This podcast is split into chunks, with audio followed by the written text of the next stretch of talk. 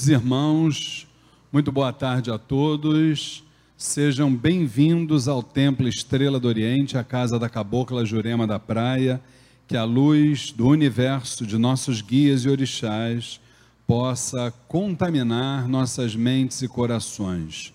Como costumamos fazer no início das nossas atividades, vamos entrar em sintonia com o mundo astral pedindo a intercessão de Zambi Maior, o supremo arquiteto de todos os planos, de Oxalá Todo-Poderoso, dos sagrados orixás de Umbanda, dos mentores e dirigentes espirituais desta casa, a nossa mãe, Cabocla Jurema da Praia, o Caboclo Sete Estrelas do Oriente, todas as sagradas falanges que trabalham neste chão, todos os agrupamentos vibratórios que militam na seara espiritualista, umbandista, pedimos que vibre sobre nós na tarde e noite de hoje, nos permitindo momentos especiais de troca de conhecimentos, de troca de sentimentos, sempre pautados pelo respeito, pela tolerância, por um amor fraterno, e que a partir de todas estas sublimes iniciativas possamos dar prosseguimento na longa estrada que é a senda através da qual todo, todos nós um dia chegaremos aos pés do amantíssimo Pai. E que esse Senhor de todos os universos possa nos permitir dar por iniciada mais uma palestra do ciclo de palestras gratuitas do Templo Estrela do Oriente. Que o Pai permita que assim seja, graças a Deus Graças a Deus, graças a Deus. Então, queridos irmãos, é uma alegria tê-los aqui, os irmãos que nos assistem presencialmente aqui na casa da Cabocla Jurema da Praia, irmãos médios, assistência, é, também a espiritualidade presente nos assistindo, nós não temos dúvidas disso. E queremos dizer que nós tivemos problemas técnicos que nos impedem de fazer a transmissão ao vivo pela nossa fanpage, mas está sendo devidamente gravado e depois será disponibilizado pelas nossas mídias, ou seja, é, pelo canal do YouTube do Templo Estrela do Oriente, pelo podcast, entre outras mídias que a nossa casa já disponibiliza a fanpage facebook.com barra Templo Estrela do Oriente. Então, Quero dizer para todos que desde que a nossa casa foi fundada em 2007, nós realizamos mensalmente, todo primeiro sábado de cada mês, uma palestra cujos temas se relacionam ao, ao espiritualismo em geral, a Umbanda em particular. E hoje, para nós, como eu já venho dizendo há, há um mês, a gente vem anunciando a palestra de hoje, é, embora todos os dias sejam especiais, esse nosso encontro de hoje, ele é histórico, por que não dizer? Ele é fantástico, ele é fundamental, porque nós estamos trazendo aqui é, uma geração que recebeu um legado, que recebeu uma missão, e não é uma missão qualquer, embora todas as missões sejam importantes, todos nós somos missionários, mas é uma missão de dar prosseguimento a uma instituição que é a nossa maior referência, é, não, não, não por acaso é denominada como Casa Máter da Umbanda, e além disso, é, dirigente da, da tenda espírita Nossa Senhora da Piedade. E principalmente tem no sangue o DNA desse nosso grande Zélio Fernandino de Moraes, que foi o ser humano escolhido por Deus, pela espiritualidade superior, para ser o aparelho do chefe, do caboclo das sete encruzilhadas. Então, meus irmãos, é com muita alegria, com o coração assim vibrando, que eu anuncio para vocês e peço uma salva de palmas para Leonardo Cunha, dirigente da tenda espírita Nossa Senhora da Piedade. Todos de pé, por gentileza.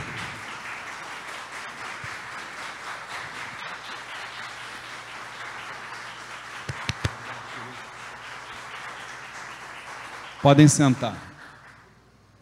Obrigado, Luiz Fernando. Nada, querido. É, agradeço suas palavras e digo que fico muito feliz e honrado em estar aqui representando a nossa casa e, e também representando a minha família. É, é, uma, é uma ação que a gente, sempre que pode, a gente se dispõe. Né? Bom que você tenha já assinalado que é uma palestra gratuita, porque também é importante a gente dizer que a gente faz isso realmente de coração, não tem nenhum tipo de troca envolvida, a não ser a troca de boas energias, troca de conhecimento, a troca de bons sentimentos é, que eu acho que devem imperar é, em todas as casas de Umbanda, dentro delas e entre elas. Né? Então, para mim, é, é, realmente uma alegria muito grande estar tá podendo falar aqui com vocês. É... A gente escolheu como tema, discutindo, né, ainda por WhatsApp, é, Luiz Fernando e eu, é, o tema que a gente trataria é, nessa apresentação. E, de alguma forma, a gente entende que parte do nosso papel é falar da Umbanda como a gente pratica na piedade. É, deixando muito claro, isso é sempre muito importante falar no começo, e, e se de repente houver oportunidade, vou falar no meio também da nossa fala, é que hoje a gente sabe que a maneira como a gente trabalha Umbanda, ela acabou se tornando diferente da maioria das casas. Mas que nem por isso, é, eu sempre friso muito isso nessa, nesse tipo de conversa, que isso de qualquer, nem de, de, de ínfima parte, significa que a gente não reconheça outras formas de se trabalhar a Umbanda.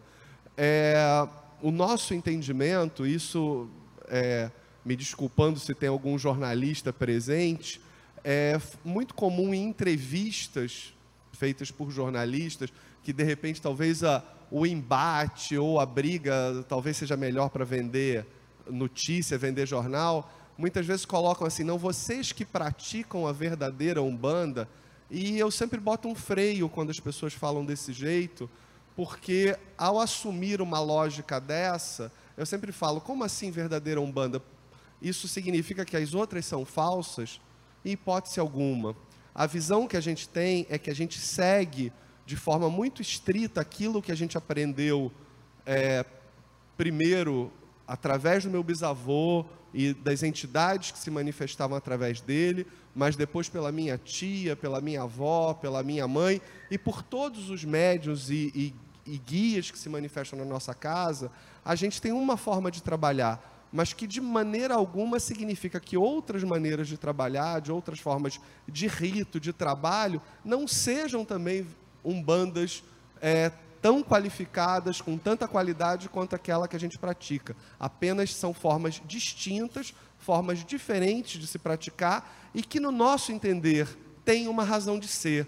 Né? E eu vou tentar falar um pouco dessa Umbanda que a gente pratica, é, deixando claro, de novo, reforçando, isso para mim é muito importante, que isso não significa qualquer forma de crítica a algo diferente, apenas a gente tem a, a, a necessidade, eu acho, de esclarecer, até porque, de maneira geral, para cada uma dessas coisas, existe um porquê que nos foi passado, que nos foi legado.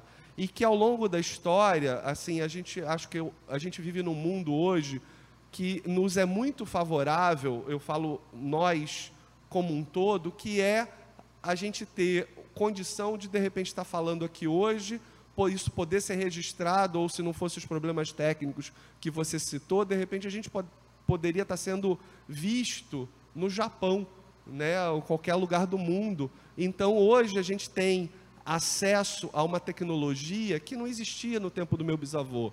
Então havia sim um esforço similar da parte dele em sempre eh, divulgar a, aquela forma de prática de umbanda, mas que não tinha o alcance que a gente tem a oportunidade de ter hoje. Então, sempre que posso, é, aceito os convites para coisas, para ações desse tipo, para palestras, apesar de ter, pela minha condição de vida no momento, inclusive de vida material, familiar, e a própria responsabilidade que eu tenho com a nossa casa, uma agenda muito apertada, mas eu posso garantir para vocês que não é nem má vontade, nem estrelismo de minha parte, é realmente uma, primeiro, a, a, a, as obrigações né, com a nossa família e uma família estendida que é com a, com a nossa casa, que por conta até de uma mudança que houve relativamente recente, né, que foi quando minha mãe deixou de estar à frente da casa, minha mãe, graças a Deus, continua bem de saúde, mas pela idade já se sentiu um pouco cansada. E como tudo que acontece na nossa casa de importante, as entidades, num determinado momento, chegaram e falaram assim: a partir de janeiro do ano que vem, isso há dois anos e meio atrás mais ou menos, você vai assumir a, a, a presidência da casa. Então, a gente assume. É, realmente grato pela confiança dessas entidades, mas também com a disposição de fazer e cuidar da casa, que em todo momento de transição, elas é, normalmente têm algum nível de, de ajuste, vamos dizer, a, no caso, a minha forma, a maneira como eu encaro que deve ser uma condução é, de uma casa, que do ponto de vista ritualístico, aí é bom que se diga também, não teve nenhum tipo de mudança. Inclusive, a minha mãe continua sendo a principal dirigente do ponto de vista espiritual. É, é a primeira vez que isso está acontecendo na piedade, que até então, até ela mesmo, todo presidente também era responsável pela parte espiritual e não só administrativa. É, eu já era vice, que cuida mais da parte administrativa, mas a gente fez uma troca pela responsabilidade envolvida no cargo, para ela poder descansar mais, mas ela continua à frente comandando a parte espiritual da casa, que se mantém sempre numa mesma lógica, numa mesma maneira, é, como vem acontecendo ao longo dos últimos 111 anos. E também fico feliz em falar porque a gente está perto do nosso aniversário, né? tanto o aniversário da Umbanda, os 111 anos da Umbanda, quanto o aniversário da nossa casa, que a gente comemora o aniversário da Umbanda no dia 15 de novembro, né? então falta aí duas semanas aproximadamente para a gente comemorar essa data, e no dia seguinte, no dia 16 de novembro, a gente comemora o aniversário da Tenda Espírito Nossa Senhora da Piedade. Então, é, de alguma forma, a gente fica feliz, isso de, de, essa ação, de alguma maneira, faz parte também, a gente já pode entender, como parte das comemorações desse aniversário. Mas, voltando ao que eu estava falando, é, eu tenho um problema que eu já adianto, Luiz Fernando, que eu, eu, falo pra caramba, não é à toa que eu escolhi ser professor. Mas é, talvez o mais difícil seja eu, eu, conseguir manter a uma hora que você me pediu. Mas, é, de alguma maneira, a gente fez um roteiro simples é, para falar um pouco dessa Umbanda que a gente pratica e, e, de alguma maneira eu queria começar falando até do nome que a gente escolheu para essa palestra, que é a Umbanda de Zélio de Moraes. É, poderia ter escolhido outro nome, poderia ter falado que é a Umbanda do Caboclo das Sete Encruzilhadas, ou, Caboclo, ou a Umbanda do Chefe, que é como a gente chama, mas como eu não poderia explicar no momento que eu escolhesse esse nome, eu preferi falar de Umbanda do Zélio de Moraes, porque, para ficar claro apenas que é um banda que a gente pratica na casa que meu bisavô criou há 111 anos e que esteve à frente por tanto tempo, até o fim dos anos 60 é, do século passado já, e hoje estou eu à frente. É, passando depois por minha tia, avó, depois minha avó, minha mãe, e hoje, e hoje eu estou cumprindo esse papel. É, e por que, que eu tenho cuidado de falar disso? Eu não quis falar da Umbanda do Caboclo das Sete Encruzilhadas, porque parecia, poderia parecer que só nós é, fazemos ou praticamos a Umbanda do Caboclo das Sete Encruzilhadas, o que seria uma contradição com aquilo que eu acabei de dizer. Eu entendo que a Umbanda que todos praticam se, se prendem a dois princípios básicos é, que ele nos passou, que ele nos trouxe, é, que são umbandas do Caboclo das Sete Encruzilhadas. E, e, isso eu aprendi com meu bisavô. Quando a gente fala bisavô, assim, parece que é uma coisa muito distante, mas eu tive a oportunidade de conviver com ele até meus 11 anos de idade. é, uma memória muito boa, então eu guardo realmente na minha lembrança coisas que foram passadas por ele. E duas coisas ele falavam que era básica, inclusive uma delas para definir o que era verdadeiramente um centro de umbanda. Eram apenas duas coisas: se trabalhar com a caridade, ou seja, sem algum tipo de cobrança que significasse algum ganho, algum bem material para aqueles que praticam, né? E não se trabalhar para o mal. Essas duas coisas, isso eu lembro do meu bisavô falando como se fosse ontem, era o que servia no entender dele para definir se uma casa praticava a umbanda de forma séria ou não. Não estou discutindo nem criticando quem faça de outra forma, porém era isso que meu bisavô me ensinou que deveria definir uma casa de umbanda. Ah, e se faz diferente? Talvez seja uma outra prática, que eu não vou fazer juízo de valor, nem dizer que é boa, nem que é ruim. Mas o que eu aprendi com ele é que essas duas coisas eram a essência. E isso faz, justamente, abre a possibilidade da gente ter um leque enorme de formas de trabalhar que, se as casas estão é, atentas a esses dois princípios básicos, elas estão sim praticando a Umbanda do Caboclo das Sete Cruzilhadas, embora talvez o faça de forma diferente daquela que a gente pratica. Dito isso, e para começar a falar mais especificamente do, desse tema, que é essa Umbanda que a gente pratica, até hoje na Piedade, com muito é, poucas mudanças ao longo desses 111 anos, eu entendo sempre que é importante resgatar um pouco dessa história, dessa história que começa com meu bisavô ainda um adolescente, é, e que de alguma forma a gente hoje tem muita informação pela internet, seja no Wikipedia, seja, sei lá, se a gente digitar o nome Umbanda, Caboclo das Sete Encruzilhadas, Hélio de Moraes, aparece um monte de links, um monte de sites para a gente entrar com informações, que eu posso dizer que a grande maioria delas está mais ou menos correta, mas tem coisas específicas que eu acho importante falar, que de alguma forma ajudam a entender e também de alguma maneira justificar algo das nossas práticas.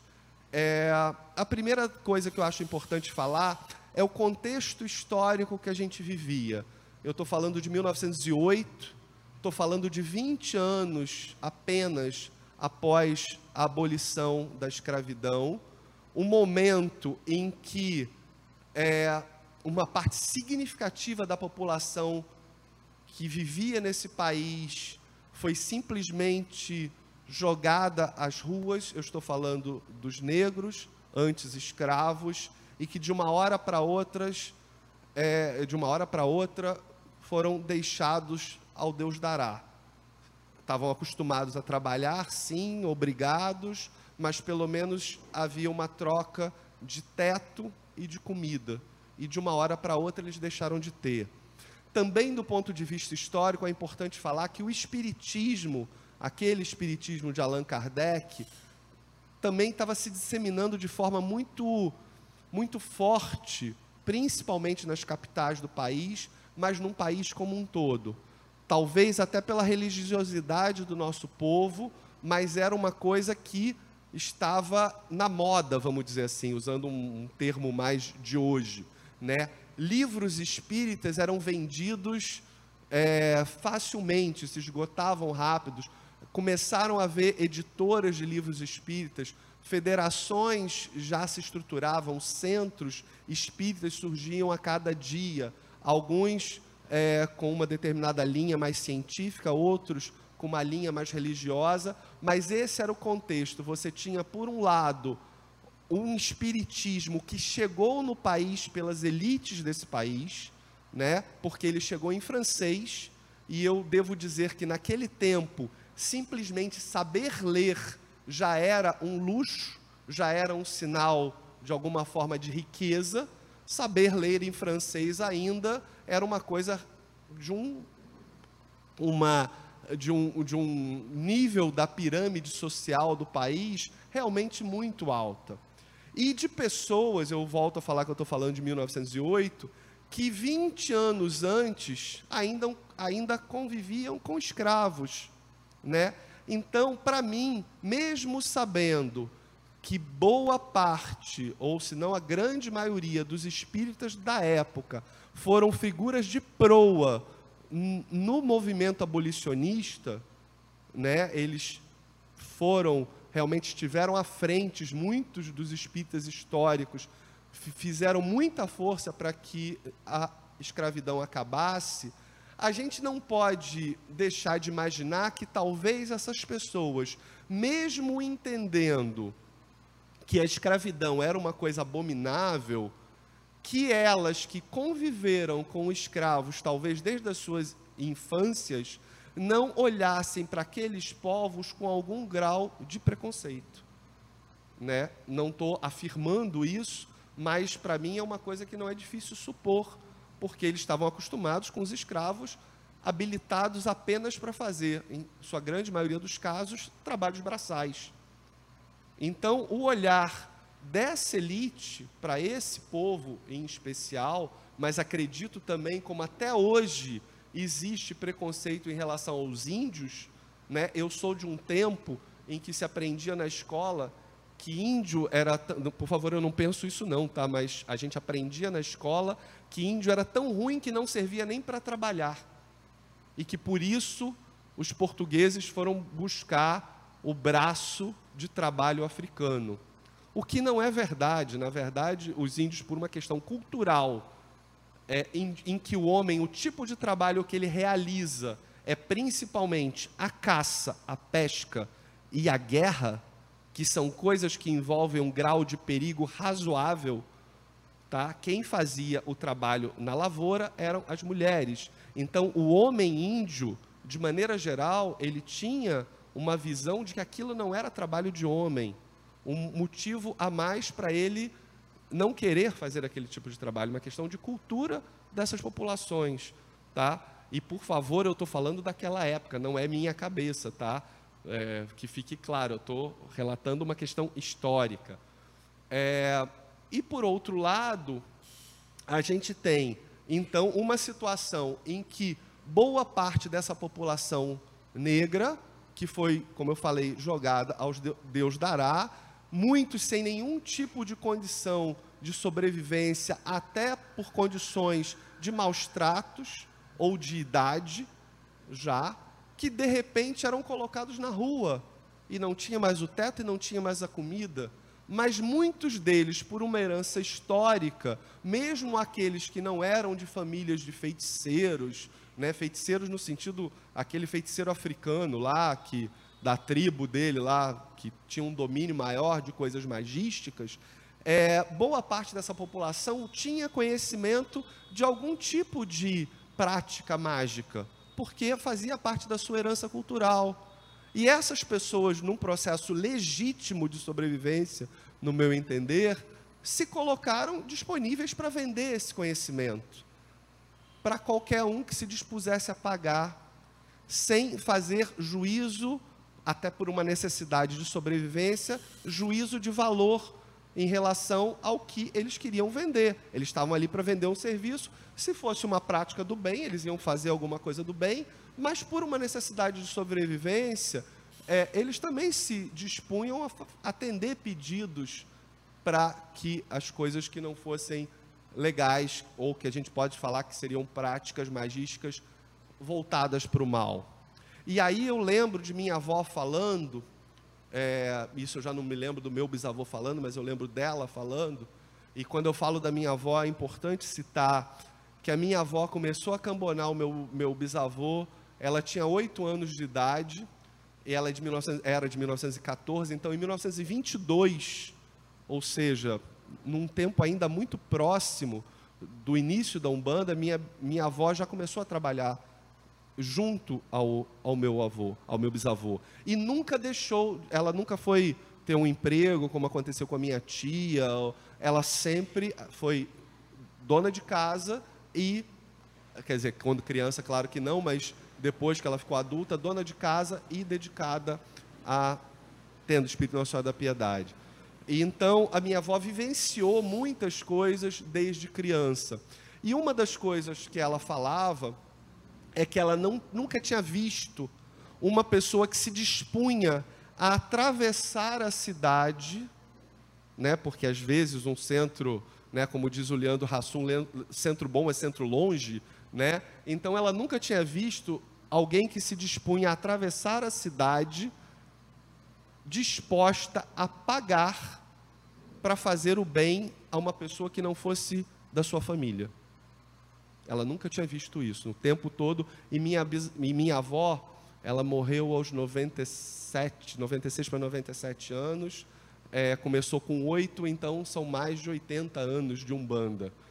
É, e aí eu, eu realmente olho para ela como uma pessoa que tinha muita coisa para me ensinar. Olho né, do ponto de vista de lembrança, vamos dizer assim, e, e, e, a gente parar para pensar é fácil. Você não encontra uma pessoa falando assim: nossa, eu gosto tanto da minha vizinha, ela está tendo um problema, e aí ela atravessa a cidade e se dispõe a pagar alguém para fazer bem. Ela pode até, sim, eu conheço pessoas que se dispõem a ir, pedir pela vizinha, pedir, mas pagar, disposta a dar dinheiro em troca de para pedir o bem por um estranho, por um chefe, eu realmente nunca vi como ela também nunca tinha visto. Então, esses povos que se dispuseram a vender o conhecimento, não por culpa deles, mas por culpa de quem se dispunha a pagar, dificilmente eles encontravam caminho para vender o seu trabalho para o bem.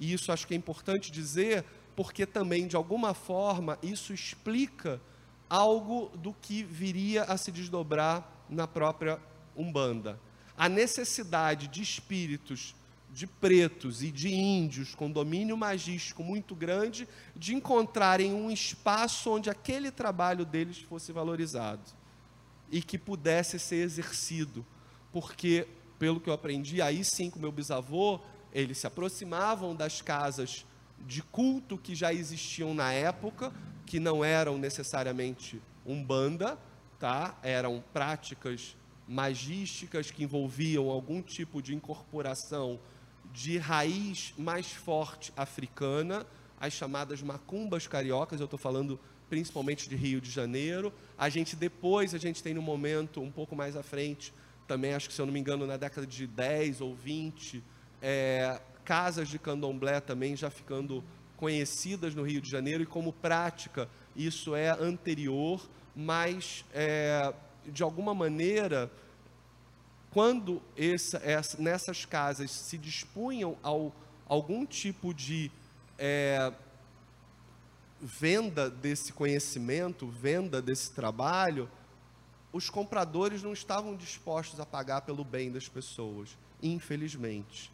E eu acho, e por isso eu falo que eu acho lícito, como uma lógica de sobrevivência, você fazer, se você precisa botar comida no prato, você fazer é, algo que você entende que você não está fazendo necessariamente, ou você não está querendo mal de uma pessoa, mas você se dispõe de alguma maneira a fazer um bem para um, numa lógica que eu não, momento algum, eu entendo como imoral, mas talvez de falta de conhecimento, a gente poderia falar em amoralidade, em que a pessoa acha, estou fazendo bem para um, mas esquece que ao fazer o bem para um, ela pode estar prejudicando o outro.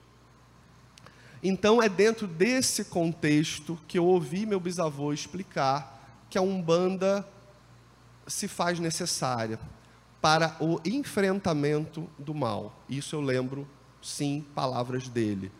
Ela surge, primeiro, ela tenta, essas entidades tentam se manifestar nos centros espíritas de então, aí faço um, um link com aquilo que eu falei antes, que eram casas, de maneira geral, comandadas por uma população que a gente pode entender como parte da elite da população da época, uma elite branca, né? ou pelo menos mestiça, mas mais claro, negando a, a, a sua origem, de repente, negra ou índia, né? Então, essa elite, quando esses espíritos queriam se manifestar, eram entendidos como espíritos atrasados.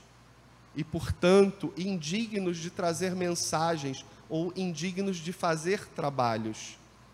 E foi assim que meu bisavô, por uma questão pessoal, foi levado a, um desse, a uma dessas casas, na verdade, a sede da Federação Espírita de Niterói, ou sede da Federação Espírita do Estado do Rio. Os dois nomes é, eram usados, tá? É importante que se fala, porque já vi crítica, ah, não sabem nem direito se foi na, na Federação Espírita de Niterói ou do Estado do Rio, não. Usavam os mesmos nomes para tratar da mesma casa, tá? Que ainda não tinha sede própria, mas que se reunia em, em espaços emprestados ou alugados, aí eu não sei direito, mas no centro de Niterói. E ele, por problemas de saúde, aí sim, aquela parte da história que a maioria de vocês deve conhecer, ele é levado para uma. É, primeiro, tem todo um, um circuito, vamos dizer, familiar, em que a família dele, que era uma família de uma condição abastada, leva ele a tios para que fossem examinados, tios médicos, e aí sim, esses nomes que tio Epaminondas, é, sim, de fato existiu o tio Epaminondas, Epaminondas de Moraes, conheço histórias de tio Epaminondas, tinha um outro tio que era irmão do pai dele, José Fernandino Costa, também médico, aliás, médico em tinha um consultório e, e, casa em Cachoeiras de Macacu, que aí vem a ligação da família com hoje, onde a gente está lá em Boca do Mato, em Cachoeiras de Macacu, onde hoje é, a, a, está funcionando a nossa sede da Tênis Espírito Nossa da Piedade. É, provavelmente a ligação desses dois médicos foi que uniu as famílias, né, porque eles eram colegas de turma na faculdade de medicina, né, então tio Epaminondas e tio é, José Fernandino Costa, os dois tios diretos do meu bisavô, ou seja, um era irmão da mãe dele, outro irmão do pai dele, e que acabaram, o, o tio José casou com a irmã do tio Epaminondas. E depois, um irmão, outro, casou com outra irmã. Então a ligação de família, provavelmente, isso eu não posso afirmar, mas provavelmente vem desses dois. E eu lembrava, isso para mim foi um fato, né, quando eu achei nas minhas pesquisas essa informação, é, eu lembrei que meu bisavô tinha um primo tão parecido com ele que as pessoas confundiam os dois. E as pessoas, né, poxa, por que tanta semelhança? Porque eram, eram dois primos, filhos de dois irmãos com duas irmãs. E no meio dessa coisa aí, dessa família que preocupada lá com seu seu, um dos seus filhos que tinha um problema que ninguém conseguia distinguir, eles acabaram num primeiro momento a médicos, aí tem a tal história do exorcismo, que eu não tenho informações sobre isso, acredito no máximo que ele tenha sido levado a padre, sim, porque a família era católica, e nessa condição de família católica, e pensar no que era o catolicismo naquela época, para a maioria das famílias do Brasil, o, principalmente é, São Gonçalo ainda fazia parte de Niterói num, primeiro, num determinado momento, mas naquele momento já não era mais parte do município de Niterói, mas era uma área predominantemente rural. É, ele teve de fato um tio padre, mas que eu acredito que não tenha tido nada a ver com tal exorcismo. Quer dizer, ele não pode ter tido nada a ver com tal exorcismo, porque ele faleceu em 1901, um tio-avô, padre. Então, isso significa que era uma família católica. Ah, não, a, ligação da piedade com o espiritismo é porque a família de Zélio era espírita. Não é verdade também, até onde eu sei, a família era católica.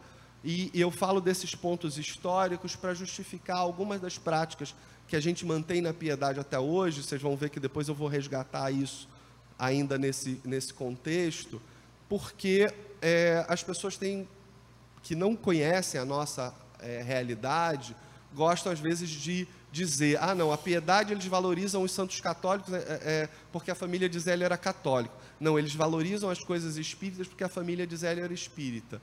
E eu vou dizer que nenhuma das hipóteses é verdadeira, apesar de sim, a família de Zélio era católica.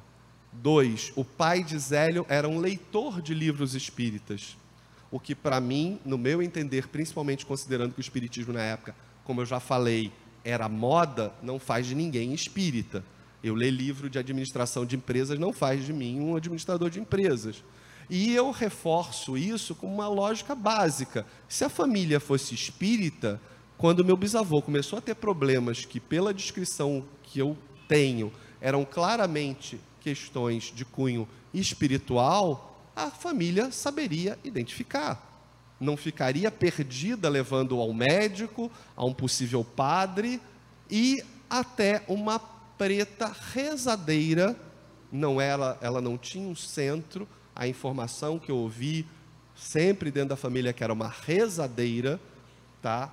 Não era praticante de umbanda, como também tem uma corrente que diz não, porque minha tia um dia falou que era um tipo de umbanda, eu acho que ela não soube explicar direito, mas era uma prática de uma senhora que rezadeira que recebia uma entidade que por acaso, ou não sei se por acaso, é, chamava também tio Antônio, o mesmo nome da entidade que meu bisavô depois é, que essa que a entidade que trabalhava com meu bisavô assume.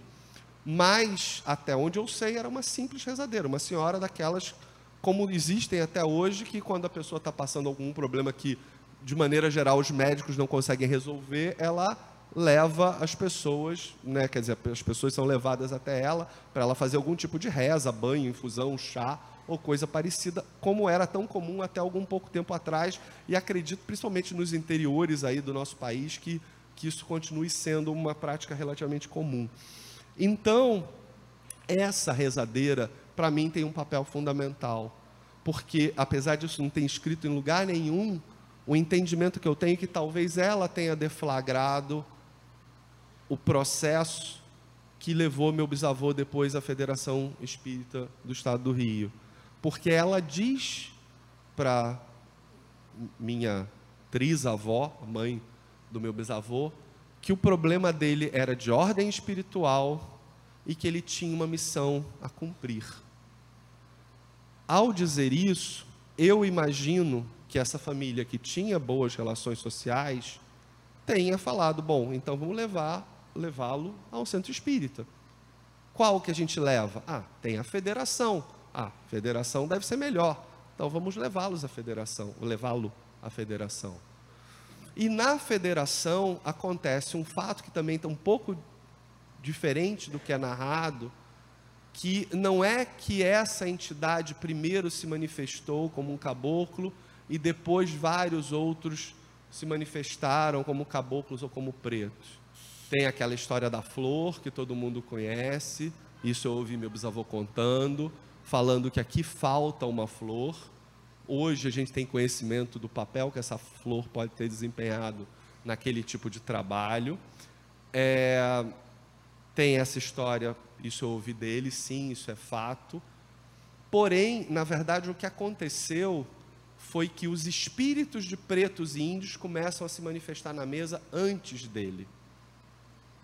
E isso é uma coisa que eu acho importante, porque o espírito que se levanta em defesa dos índios, e aí sim eu ouvi meu bisavô contando, né, que ele se sente tomado por uma força interior que não era dele e começa a pronunciar palavras que não eram dele, né, que ele sai em defesa daqueles espíritos que começaram a querer se manifestar e de imediato foram rechaçados, foram é, de alguma forma rechaçados, talvez seja uma palavra forte, mas foram não foram bem recebidos, vamos dizer assim. Talvez seja melhor expressão do que rechaçados. Porque foram entendidos como espíritos atrasados. E aí eu justifico, voltando agora sim naquela parte que eu falei, de uma população que até 20 anos antes, eu lembro do meu bisavô contando como isso tem em relatos, ele numa mesa cercada de senhores de cabeça branca. Olha, a gente imagina, eu tenho 55, o cabelo já está meio branco, mas se ele estava cercado de pessoas com cabeça branca, eu vou imaginar que eram pessoas pelo menos com 50 anos de idade. Ora, a escravidão tinha sido finalizada 20 anos antes, o que significa que essas pessoas talvez tivessem em torno pelo menos de 30 anos de idade quando a escravidão deixou de ser. Então, são pessoas que por 30 anos conviveram com aqueles povos que estavam ali querendo se manifestar como subalternos, como pessoas desqualificadas para algum tipo de trabalho intelectual ou mais nobre. E, por favor, eu não estou dizendo que eu penso assim, eu estou tentando imaginar o que rolava na cabeça dessas pessoas. Eles sim não achavam que a escravidão era uma coisa aceitável. Agora, querer crer que todos eles achavam que negros e índios estavam no mesmo condição de é, formação, inclusive intelectual deles, eu acho que é um exercício que eu, pelo menos, não consigo fazer. Eu não, sinceramente, eu, eu acredito que essas pessoas tivessem um olhar, sim, preconceituoso para com esses espíritos. E por conta disso, e aí eu também não boto culpa deles, porque não dá para a gente querer ter a cabeça de hoje e olhar para aquelas pessoas, não, eles são preconceituosos mesmo, porque era um contexto cultural de uma época. E eles vivenciavam isso no seu dia a dia. Então não dá para também querer estabelecer algum tipo de julgamento, não, eles eram culpados disso. Não estou falando nada disso, eu não estou falando em culpa, nem estou repreendendo, apenas estou tentando me imaginar, depois de ter tido 30 anos de convívio com aqueles povos como escravos, talvez tendo tido uma ama de leite, talvez tendo tido escravos dentro de casa, ou na casa do meu pai, ou, na, ou escravos de ganho dentro da minha própria casa, e de repente eu, numa hora para outra, porque foi abolida através de uma lei que dizem que foi a principal responsável pela queda do próprio império, porque as elites não aceitaram, as elites que ganhavam dinheiro com a escravidão e com a produção de café não, não aceitaram o que aconteceu, é, que foi a, a, a, a, nobreza da época, monarquia, melhor dizendo, desculpe, é, abolir a escravidão. Lembrando que o Brasil foi o último país a abolir a escravidão é, no mundo. Né? Então, para mim, é fácil imaginar que essas pessoas olharam para aqueles espíritos com um olhar de você não é capaz de me instruir, você não é capaz de me ensinar, você não tem nada para me dizer que eu possa é, usar na minha vida. É, volto a dizer que não estou querendo olhar com os olhos de hoje, com as cabeças de pessoas de ontem. Eu estou tentando imaginar o que uma pessoa dessa época poderia pensar em relação àqueles espíritos que se manifestavam. E nesse momento, meu bisavô se sente tomado por uma força diferente que sai em defesa daqueles espíritos. Ele sai em defesa daqueles espíritos e, de alguma forma, ele busca é, de alguma maneira, um enfrentamento daquela postura. E aí tem sim aquelas frases célebres que, é, célebres que vocês já ouviram, que fala, por que vocês é, não se não querem nem ouvir as mensagens que eles têm para dar? Será que é por conta da sua cor de pele ou da sua condição social quando eles estiveram na Terra? Não basta a morte, o grande nivelador universal, colocar todos nós após a morte numa mesma condição. Vocês querem levar isso para o outro plano? Vocês querem levar os preconceitos para o outro plano? E aí, nessa condição, essa entidade diz que se naquele lugar aqueles espíritos não estavam sendo bem recebidos, que eles passariam a ter um lugar na casa do aparelho dele para se manifestarem e para dar sempre uh, uma mensagem, um trabalho e que nunca haveria uma condição de, vamos dizer, de portas fechadas para esses espíritos. E de alguma forma é isso que justifica o nascimento da Umbanda por uma ação de preconceito e aí, pensando nos dias que a gente vive hoje, né, em que o preconceito voltou a, muito forte em relação às religiões ditas de matriz africana, que eu, particularmente, pelo menos em relação à Umbanda, não é, enxergo assim. Eu acho que a Umbanda não tem uma matriz. Matriz para mim significa que tem uma dominância, né? E eu não vejo isso, pelo menos na Umbanda que a gente pratica, eu não vejo uma dominância de um único grupo, eu vejo sim uma mescla. Até cheguei a falar disso, que é uma, uma espécie de brincadeira, quando eu falo que se é uma matriz, se a Umbanda tem uma matriz, no meu entender é uma matriz mestiça, porque ela mistura elementos do branco, do preto, do índio, do oriental, desde sempre. Porque as entidades que se manifestaram no meu bisavô, prioritariamente, foram um padre, Gabriel Malagrida, todo mundo já ouviu falar desse nome, ou pelo menos a maioria, que se assume como índio. Isso é uma coisa importante de dizer. É um padre que se assume como índio. Eu já vi meu bisavô dizer que era um espírito de um padre que se assumiu como índio. Ah, não, mas não foi o índio na sua última encarnação? Alguns dizem que sim. Eu, pelo que eu ouvi dele e pelo que eu conheço da história dele, meu bisavô, e do próprio Gabriel Malagrida, eu imagino que não. Por quê? Malagrida desencarnou cerca de 140 anos antes dessa manifestação do Caboclo das Sete Encruzilhadas. A gente sabe que para um espírito de luz é possível sim ele desencarnar, encarnar de novo, desencarnar e já se apresentar como espírito de luz. É possível, mas não é usual, não é o mais comum. Num período tão curto ele, desencarna, ele desencarnar, encarnar de novo, desencarnar e vir outra vez. Então esse é um dos pontos. E outro tem a ver com que no primeiro momento ele foi visto como Gabriel Malagrida, e passou sendo visto como Gabriel Malagrida, apesar de se dizer caboclo das sete encruzilhadas, se assumir como índio, mas ele era visto como Gabriel Malagrida. Depois ele passa a ser visto como sim, com aquela imagem de caboclo mais conhecida a partir de um quadro feito por uma numa, numa coisa de pintura mediúnica. É, de um, assim, não era pintura mediúnica como a gente vê, mas era um médico que tinha evidência que fez aquele quadro que de certa forma foi corroborado pelo meu, meu bisavô. E ele, depois de um tempo, ele volta, no, perto do final da vida do meu bisavô, ele volta a ser visto como uma lagrida. Então isso para mim é... Ah, e outra coisa, ele nunca falou como caboclo. Nunca. Quem está tá acostumado, acho que acredito que todos aqui, saibam que a fala de, de um caboclo normalmente é uma fala mais atravessada, com palavras mais simples e coisa e tal.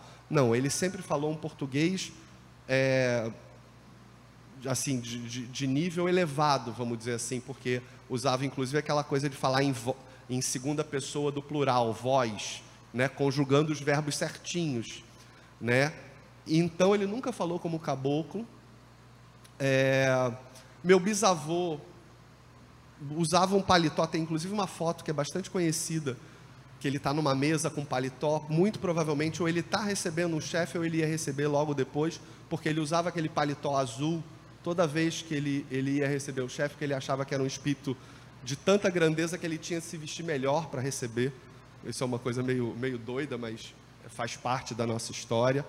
É, então, num primeiro momento, a única coisa que ele fala lá naquela primeira manifestação é que o que você está vendo são restos perispirituais de uma outra das minhas encarnações. Ele também não diz que é a última como chefe e nem se apresenta como Gabriel Malagrida num primeiro momento, que também a história que tem pela internet diz que sim, mas não, ele só se apresentou para o meu bisavô em 1919.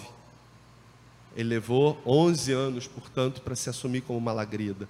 E eu não sei se meu bisavô já saiu falando de imediato para todo mundo que era Malagrida. Porque no livro de Leal de Souza, que é de 1933, não tem menção a isso. Então, acho que por um tempo meu bisavô guardou essa informação. A partir de um momento que ele começa a falar disso. E aí junta a história. E sim, de repente tem relatos do meu bisavô falando disso. A impressão que eu tenho, como eu vi essa história sendo contada muitas vezes de forma diferente, é que meu bisavô no final da vida já estava fazendo uma espécie de síntese. Ele estava misturando coisas mais ou menos de um mesmo período como a gente pode imaginar que qualquer um de nós, se a gente for lembrar sei lá, de um campeonato que a gente ganhou quando a gente estava no primário, sei lá, um campeonato de botão, que você não vai saber se foi na terceira ou na quarta série.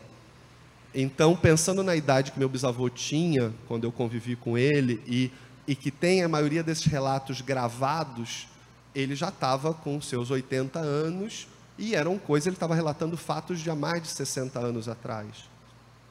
Então, eu, pelo menos para mim, é fácil imaginar que ele talvez estivesse misturando um pouco as informações entre o que aconteceu em 1908 e o que aconteceu em 1919.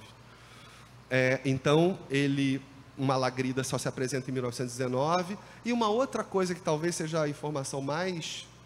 É, que algumas pessoas talvez não gostem, eu sempre costumo frisar ela, é que é a questão do nome Umbanda, que é falado, que foi dito lá no primeiro momento, ah, vai se chamar Umbanda. Não. E por que, que eu afirmo isso com tanta ênfase? Porque tem coisas gravadas, assim como eu ouvi do meu bisavô falar que o primeiro nome de Umbanda, da Umbanda que foi dado foi Alabanda. Alguns de vocês já devem ter esbarrado com algum texto falando disso. E por que Alabanda? Justamente porque era uma homenagem ao Orixá Malé. Orixá Malé foi a terceira entidade que se manifestou e que foi fundamental na estruturação da Umbanda que a gente pratica na piedade, é, que foi um espírito de um malaio, ou seja, portanto, um oriental, malaio da ilha da Malásia, na Ásia, perto da Índia, e o que é mais estranho para a maioria das pessoas, muçulmano. Que aí as pessoas vão achar isto é, mas na Índia, é, a Índia, a religião hinduísmo, é, num primeiro momento eu também estranhava, e aí você fica pensando, oh, mas o mas que, que tem a ver o muçulmano com trabalho e coisa e tal? É, até para não me perder, depois eu volto, mas voltando ainda para o nome. Então, é, o Alabanda, que foi o primeiro nome da Umbanda, foi dado em homenagem ao Orixá Malé. Só que o Orixá Malé só se manifesta a primeira vez em 1913, cinco anos após a primeira manifestação do chefe. Então, não dá para ter sido na primeira manifestação que veio a discussão do Alabanda. Nem foi uma coisa de minutos em que, ah, não, vai Alabanda, não, vamos trocar para Umbanda. Não, até porque eu tenho um registro do meu bisavô, falo eu tenho, não. De repente várias pessoas podem ter acesso estão naquelas fitas que rolam na internet, que tem gravadas das entrevistas de Lilian Ribeiro, da, da Tulef, em que meu bisavô fala explicitamente que eles pensaram, acho que aí sim foi um nome que foi raciocinado, porque eles pensaram em Alabanda, é assim, ele pensou, acho que, em homenagear uma das três, é, uma das três é, um dos três povos que, ligados às entidades, ou ele quis homenagear uma das três entidades que se manifestavam através dele. Que ele fala em Alabanda, ele fala em Zambibanda e eles falam em Tupibanda. Acho que Tupi confundido com Tupã, deus dos índios, né, como a gente aprendia na escola. Mas aí acho que ele se confundiu porque ele fala Tupibanda. Então, em algum momento, eles pensaram, tipo, não, vamos dar o um nome de algo que está ligado a essas três entidades e entenderam que deveria ser Alabanda. Com a mesma lógica nos três nomes. Deus sendo falado em uma dessas três formas para um desses três povos importantíssimos para o nascimento da Umbanda, ou seja, os orientais muçulmanos, os índios, que chamavam Deus de Tupã, e para os negros da região abaixo do Congo, que são os bantos, que chamavam Deus de Zambi. Então, é um desses três povos que eles resolvem homenagear com o seguinte significado: Alá, ou Zambi, ou Tupã, Deus, banda, lado.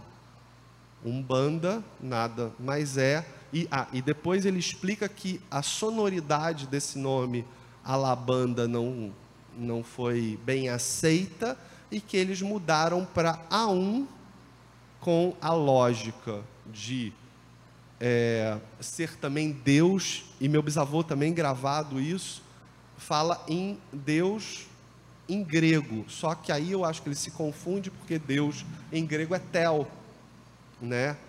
Teocracia, né? Quando a gente fala de um, um país que a religião, né? Manda, né? Governa, então é tel. Então, da onde vem esse A1? Provavelmente eu consegui achar esse registro uma vez, provavelmente considerando que a Grécia teve um domínio do mar Mediterrâneo por onde circulavam as riquezas que vinham da Ásia, que provavelmente esse, esse povo teve acesso aí sim a, ao A1 ou ON, né, como é dito que tem lá para aquela versão que fala do A1 Bandan, né? Então tem a ver sim com povos orientais, mas chegando através da Grécia. Eu achei esse registro uma vez e depois eu não consegui achar mais mas em teoria, de fato, é uma lógica de Deus ao lado. E esse é a verdadeira essência do nome Umbanda, que do A1 virou um para ficar, as pessoas falavam: "Ah, Umbanda, ah, vou lá na Umbanda", e aí acabou virando Umbanda como a gente conhece hoje. E por que que eu estou falando de tudo isso? Porque todas essas coisas de alguma forma vão justificar as práticas que nós temos até hoje na piedade. Primeiro lugar, influência sim de ritos católicos, chegados através de quem? Da família de Zélio? Não, dos espíritos que se manifestavam na nossa casa. No caso, se a gente parar para pensar, a nossa principal entidade era um padre católico e jesuíta a lógica da disciplina, do respeito à hierarquia, os jesuítas eram considerados não só uma ordem religiosa, mas eram também conhecidos como soldados de Jesus, tal a sua é, o seu rigor em termos de disciplina. Existia uma frase na época que falava dos jesuítas como obedientes como um cadáver. A frase é pesada, mas a gente pensa assim: cadáver tem vontade? né? A gente bota para um lado, bota para o outro, leva, bota em cima da mesa, bota dentro do caixão, tira, e ele obedece. E isso é fundamental para a lógica que a gente tem na nossa casa. Disciplina e hierarquia são fundamentais, não a mim, aos espíritos que comandam a casa.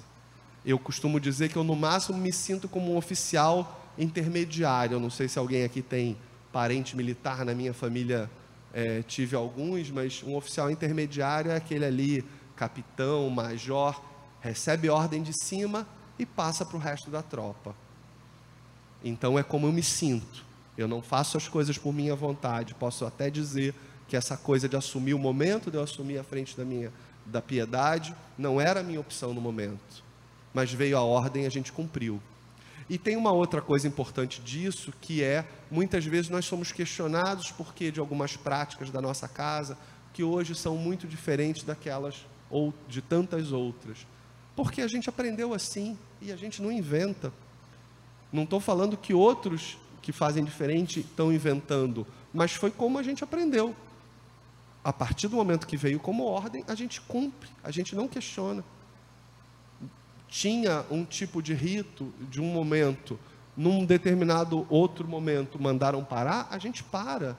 A gente não chega para a entidade e fala assim, mas por que, que vai acabar tal coisa? Ou por que, que não deve ser assim? Como um soldado faz diante de um general, ou até de um posto intermediário. Você faz, mandaram, você faz. Então, a lógica do jesuíta explica é, aliás, Malagrida não só era padre, mas era devoto de Nossa Senhora. Aí eu paro para pensar, as primeiras três tendas, Nossa Senhora da Piedade, Nossa Senhora da Conceição, Nossa Senhora da Guia. Acho que basta para a gente ver que ele gostava de Nossa Senhora. Né? Para mim é suficiente. Mas mais do que isso, se a gente parar para estudar a vida de Malagrida, vai descobrir que ele andava com uma imagem de que ele considerava, ele considerava milagrosa, responsável pelos milagres que ele fazia, porque ele era conhecido como um padre milagreiro, aliás, importantíssimo para a difusão do catolicismo, é, um catolicismo popular no Nordeste. É, ele andava com uma imagem de Nossa Senhora dentro de uma bolsa, Nossa Senhora das Missões, que era a padroeira das missões dos jesuítas. Inclusive, alguns desses milagres têm relato que ele se atracava com a santa e pedia fervorosamente que ela realizava. Então, isso explica nossas imagens na piedade e por que a gente continua usando imagem e vamos continuar usando até o resto da vida, acredito eu. Ou até vir uma ordem deles, lá de cima, para a gente parar de usar. Segundo, a influência do espiritismo. A gente sabe que esse espírito também foi quem definiu a nossa obrigação de estudar pelo menos os três livros primeiros do Pentateuco de Kardec: Livro dos Espíritos, Livro dos Médiuns, Evangelho segundo o Espiritismo. Até hoje, a piedade, isso é uma obrigação de todo médio da casa. O que não significa que nós sejamos espíritas kardecistas ou apegados a isso, porque a família de Zélio queria assim, nem Zélio. Sim, vários espíritas vieram até nós, é, falo ao longo da história, e quiseram ser praticantes da Umbanda, mas talvez nos primeiros cinco anos, aqueles que eu falo, né, que a Umbanda não, talvez não tivesse o nome de Umbanda, que eles entendiam a prática deles como um culto espírita. Um culto espírita diferente, com certeza. Isso eu não tenho dúvida que eles sabiam que era diferente, tanto que num determinado momento eles precisaram dar uma espécie de sobrenome para distinguir de outras práticas espíritas. É, e era espiritismo de Umbanda. É, recebi um sinal ali, eu teria cinco minutos para fechar. É, então, essa lógica do espiritismo de Umbanda, ele perdurou tanto que quando a gente criou, eu falo a gente, né, a nossa casa participou da criação da primeira federação de Umbanda, ela chamava Federação Espírita de Umbanda. Então, eu não tenho dúvida que meu bisavô, não por alto preconceito com a Umbanda, ele se entendia como espírita, e ele morreu se dizendo espírita. Espírita umbandista. Ah, mas como assim? É uma forma diferente de prática espírita.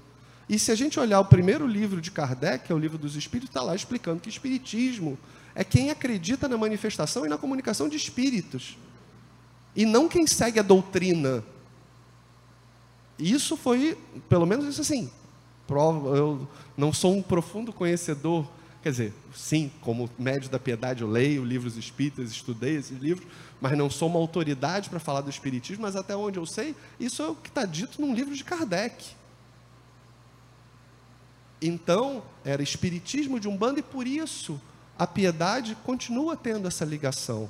Não por achar melhor, não achar que a gente tem de evoluir para ela, que o nosso futuro está no espiritismo de Kardec, não. De novo, são práticas diferentes, mas a Umbanda entendo sim como uma prática com uma influência espírita, com uma influência católica, com uma grande influência de uma é, das raízes do nosso povo índio, o fumo que a gente usa, né, para limpar miasmas quando a gente está dando um passe, era usado tradicionalmente pelos é, é, líderes religiosos indígenas, isso na América do Sul como um todo, a gente tem uma influência, todo o uso de ervas, as coisas que a gente faz, que tem uma influência fortíssima de índio, tem toda a ligação com a natureza, com essa natureza do nosso país, e também, é claro, com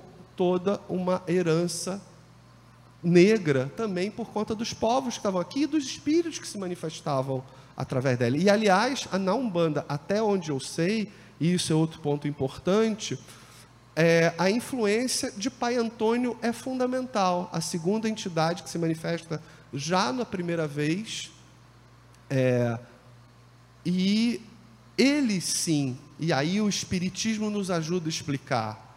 Pai Antônio foi escravo, era africano, passou pela Bahia, cresceu na Bahia como escravo e depois foi trazido para o Rio de Janeiro como escravo. E essa entidade ela é fundamental na estrutura dos trabalhos da piedade, porque ele era o responsável por trabalhar com curas. Toda cura passava por Pai Antônio, cura de males físicos e espirituais. Orixá Malé, desculpe, o Caboclo das Sete Encruzilhadas tinha um papel de tratar principalmente de aspectos doutrinários e da estruturação da religião e das explicações conceituais ligadas a isso e tudo aquilo que a gente tem de estudar. Esse era o papel principal do Caboclo das Sete Encruzilhadas. Pai Antônio com a questão de curas de males físicos e espirituais. E Orixá Malé para todo o enfrentamento de demandas. A parte magística mais pesada quem traz é Orixá Malé. Como eu já falei antes, um muçulmano e malaio. Só que aí você fala muçulmano, mas a ligação com o hinduísmo tá que os, os malaios muçulmanos eram sufis, que é um segmento dos muçulmanos que guarda muito da sua origem hindu. Então, com domínio muito grande de práticas mágicas. Boa parte dos ritos que a gente pratica até hoje na piedade, inclusive um dos mais importantes que a gente vai estar fazendo daqui a duas semanas, que é o Amaci, quem trouxe foi o Orixá Malé. A maioria das comidas que a gente entrega quando a gente tem a data dos orixás das linhas, é, foi o Orixá Malé também que definiu qual seria o tipo de comida e qual seria o tipo de trabalho. Ah, e o nome de mesclar o sincretismo, o famoso sincretismo entre os santos católicos e é, os orixás africanos. Aí que eu falei que o Espiritismo explica que fala que um espírito que se manifesta traz prioritariamente a cultura da sua última encarnação. Pai Antônio foi, na sua última encarnação, um escravo. E tinha grande domínio de práticas ligadas à cura, porque numa outra encarnação, isso meu bisavô teve acesso a essa informação também, foi um médico. E aí ele mesclava esse conhecimento de africano com domínio de coisas mágicas com um médico é, de formação é, oficial, né? Então, de alguma forma, é o conjunto dessas coisas que explica as práticas que a gente até hoje procura manter na piedade, que a gente sabe que hoje poucas casas têm um tipo de trabalho semelhante. Não quero dizer com isso volto agora no final, falo, repito aquilo que eu falei no começo. Isso não desqualifica qualquer outro tipo de trabalho, mas o que a gente sabe é que o trabalho se realiza da forma que ele tem de ser feito. Então, se numa outra casa tem um tipo de outra prática, vai ter a ver com o tipo de trabalho que aquela casa precisa realizar. E é isso que, de certa forma, eu quero garantir a vocês que o nosso olhar é sempre de estar é, olhando para irmãos que praticam sim a mesma fé que nós praticamos, de uma forma um pouco diferente, mas nem pior, mas também não melhor que a nossa, apenas diferente. E que de alguma forma a Umbanda, se ela tem essa coisa com as outras religiões, ela talvez tenha tido um, duas vantagens. Uma está ligada ao momento que ela chegou no nosso país ou na terra, vamos dizer assim, porque ela se permite, é, e aí tem a ver com a segunda coisa, ela tem a sabedoria de, em vez de renegar as outras, de estar aberta a todos os outros conhecimentos. Então, eu particularmente entendo a Umbanda como uma prática universalista, em que está aberto a todo tipo de conhecimento que vem dos planos superiores e também, eventualmente, que vem dos planos inferiores. Claro que guardado o filtro daquilo que a gente pode ou não fazer, mas que conhecimento é conhecimento e que a gente não tem por que olhar para, inclusive para outros credos, para outras formas de prática religiosa ou de ligação com Deus, nos achando melhores, mas também não nos achando piores que nenhum outro. Então, nós estamos abertos a todos, dispostos a conversar, e eu falo que a grande vantagem da Ubanda é ter sido uma das últimas, porque ela, além de tudo, teve a possibilidade de beber em muitas fontes e, com isso, construir uma fé que está sempre aberta à conversa e a receber a todos os irmãos como iguais. Por enquanto eu paro por aqui. E por isso nós somos os trabalhadores da última hora. Sim, com hum? certeza. Com certeza. Uma salva de palmas para o nosso irmão Leonardo Cunha. De pé, com certeza. Com certeza absoluta. Sem dúvida. Gente, que maravilha. Que maravilha, que maravilha. O que, é que nós vamos fazer? Leonardo, você já ouviu falar daquela brincadeira que diz assim, verdadeiro ou falso? Já. Então nós vamos, quando, quando a gente voltar do intervalo, 10 minutinhos, a gente vai começar com verdadeiro ou falso. Combinado? Gente, 10 minutinhos de intervalo, a gente já retorna, tá bom? Até já. Muito bem. Bom, voltando aqui para a segunda etapa dos nossos trabalhos, eu gostaria de convidar a todos que estão presencialmente aqui no Templo Estrela do Oriente, porque a partir de 6 horas da tarde, no dia de hoje, a partir de 6 horas nós estamos com, estaremos com a nossa sessão de tratamento espiritual com a falange do povo do Oriente, às 6 horas da tarde, então estão todos devidamente convidados, tá bom, gente? E na próxima segunda-feira, depois de amanhã, aí sim, gira de consulta é, com a falange dos Exus e Pombageiras, 8 horas da noite, abertura dos portões, às 6 horas da tarde, também estão todos convidados. Meu irmão Leonardo, assumindo o seu posto, Obrigado, eu queria nada, eu queria te fazer uma queria fazer aquela brincadeira que a gente fazia quando criança do verdadeiro ou falso. Por quê? Porque dentro dos nossos estudos, e nós aqui também nos consideramos estudiosos das mais variadas umbandas, a gente encontra muitas histórias desencontradas, que às vezes só uma pessoa da família é que pode nos dar a autenticidade ou não daquela questão, né? É, então eu vou começar e aí você vai me dizer se é verdadeiro ou falso e claro que pode fazer é, uma é isso que uma eu explanação, falar. uma eu pequena topo a brincadeira se eu puder explicar um pouquinho. Claro, explicar um pouquinho, sem dúvida nenhuma. A primeira delas, é, existe uma, um depoimento que dizia, a gente aqui não vai dar o nome do santo, naturalmente, é a igreja, né? Mas um depoimento dizendo que a espiritualidade superior teria providenciado um casamento para o seu bisavô, porque seria, segundo esse depoimento, algo perigoso uma pessoa como ele, da importância da sua missão, ele ficasse descompromissado na forma conjugal. O que, você tem para nos dizer em relação a isso? Em parte verdadeiro. É, essa história sempre correu à família que é, minha bisavó foi colocada, meu bisavô é, essa manifestação se deu é, com ele com 17 anos, ou seja, mesmo considerando os padrões da época, um garoto, né, as pessoas casavam obrigatória, quer dizer, desculpa, obrigatoriamente não, mas normalmente mais novos do que casam hoje. Mas ele em um ano ele já estava casado. Um ano depois daquilo, com 18 ele já era casado.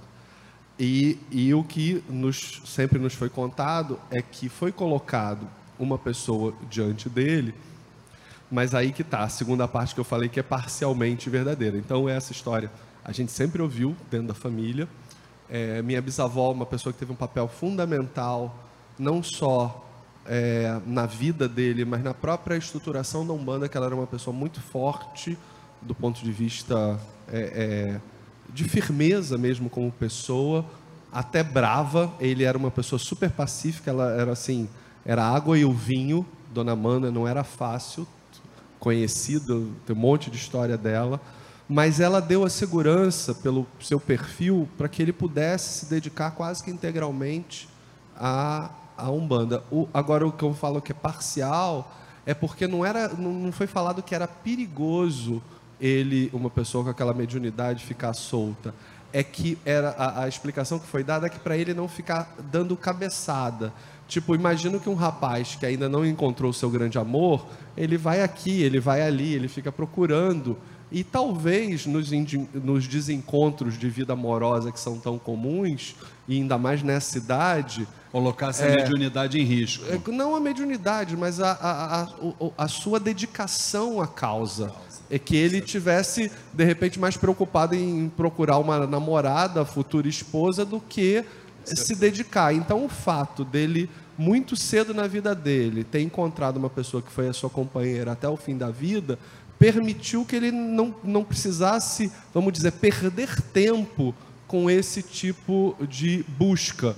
Isso foi é, dado para ele, vamos dizer assim, Entendido. de forma rápida. Entendido. Uma outra coisa também bem interessante é que a gente ouve dizer que o chefe teria dito que o dia que nós víssemos uma borboleta azul que seria a manifestação da espiritualidade na vibração dele. Você confirma isso? É verdadeiro ou falso? Também parcial. É, na verdade, não é assim, qualquer pessoa, ele nos fala, qualquer borboleta azul e qualquer pessoa. Não, não é isso.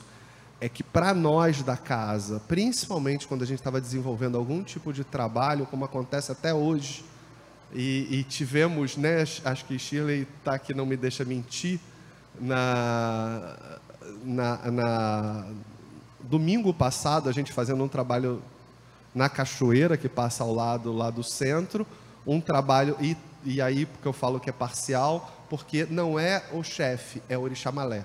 Ah, o Orixá Malé. O Orixá Malé, que a, aquela borboleta azul, ela tem o significado da presença ou da confirmação do Orixá Malé como é, participante é, daquele trabalho que está sendo realizado. Então, a gente estava exatamente fazendo um trabalho na cachoeira é, e daqui a pouco está a borboleta voando na cabeça da gente. Maravilha. E, e, minha mãe também, naquele mesmo dia, falou: Ah, tanto tempo que eu não vejo, vejo a borboleta de orixá, tanto que a gente fala de borboleta de orixá. Aí daqui a pouco está ela voando em cima da cabeça também no domingo passado. Que bacana. Como aconteceu com a minha avó, desculpe, é, mas que eu acho que eh, lá em Boca do Mato você pode falar, ah, uma borboleta no meio da mata não tem nada de especial. Em cima da minha avó, na Amaral Peixoto, uma das principais ruas do centro de Niterói, ela também já levou uma voada em cima da cabeça dessa borboleta. Então, a gente acredita. Que maravilha. Aliás, eu quero acusar aqui, meus irmãos, a presença da nossa querida irmã Jane Shirley Santos, que é vice-diretora social da Tenda Espírita nossa Senhora da Piedade está acompanhando aqui o nosso querido irmão Leonardo Cunha. Uma salva de palmas para nossa irmã Jane Shirley Santos. É, do lado aqui da nossa mãe espiritual Flávia Barros, que já já vai entrar aqui para falar com a gente também um pouquinho. Agora, Leonardo, é, existe uma questão que até pouco tempo ela foi, ela é tão polêmica, né? E ela só é polêmica por causa na verdade, da ignorância né, das pessoas. E, e essa ignorância, ela atingiu seu ápice ao ponto de um, um, um, um termo, um assunto como esse, chegar ao Supremo Tribunal Federal. Parece que lá em cima eles não têm o que fazer, então foram cuidar da questão sacralização animal. Mas, em termos de Brasil, tudo pode acontecer, né? Muito bem. É, como é que é tratado, e aí já de, ainda dentro da nossa brincadeira do verdadeiro ou falso, nós ouvimos dizer que lá na tenda da piedade existe a sacralização animal e que no momento que ele é sacralizado, logo depois disso, alguns componentes internos desse animal, depois de sacralizado, aquilo é distribuído para a comunidade para que as pessoas possam se alimentar. E eu queria você dissesse se isso é verdadeiro ou falso e como é que isso realmente se é, dá. É isso, na verdade, é falso, porque é, isso, na verdade, é uma prática para começar que a gente já deixou de fazer tem um tempo. Ah, mas era feita, né? Não sacralização. O animal, ele nunca foi morto em oferenda a qualquer tipo de entidade. Dentro das comidas que Orixá Malé, como eu falei mais cedo, nos orientou a fazer para determinadas entidades, é, e por mais que isso pareça estranho para mim, é fácil de entender, porque as separações, para mim, somos nós que colocamos, mas com certeza com o suporte das entidades de origem africana, no trabalho que ele fazia, é, a comida de Ogum é um sarapatel. Esse sarapatel precisava ser feito, por ordem de Orixamalé, com um porco que fosse macho e castrado. Como ao comprar miúdos de porco e sangue de porco, você tem certeza que é de um porco macho e castrado. Naquele tempo só tinha uma, até hoje eu acho que talvez para ter certeza absoluta, só tinha uma forma disso ser feito. Considerando também que era uma época, eu estou falando de, isso acontecia em Boca do Mato, um lugar de roça, onde as pessoas normalmente tinham criações, inclusive meus bisavós nessa época moravam lá em Boca do Mato. Minha avó, bisavó, que eu acabei de citar, Manaca, ou Mana, ou Maria Isabel, ela, por exemplo, nas nossas comidas do domingo, ela ela que eu lembro dela indo no galinheiro escolhendo uma galinha. Lembro Eu até também. hoje do, do, do barulho da faca passando no, no pescoço da galinha. Isso eu estou falando para nossa comida, não estou falando comida de Certo. santo, não.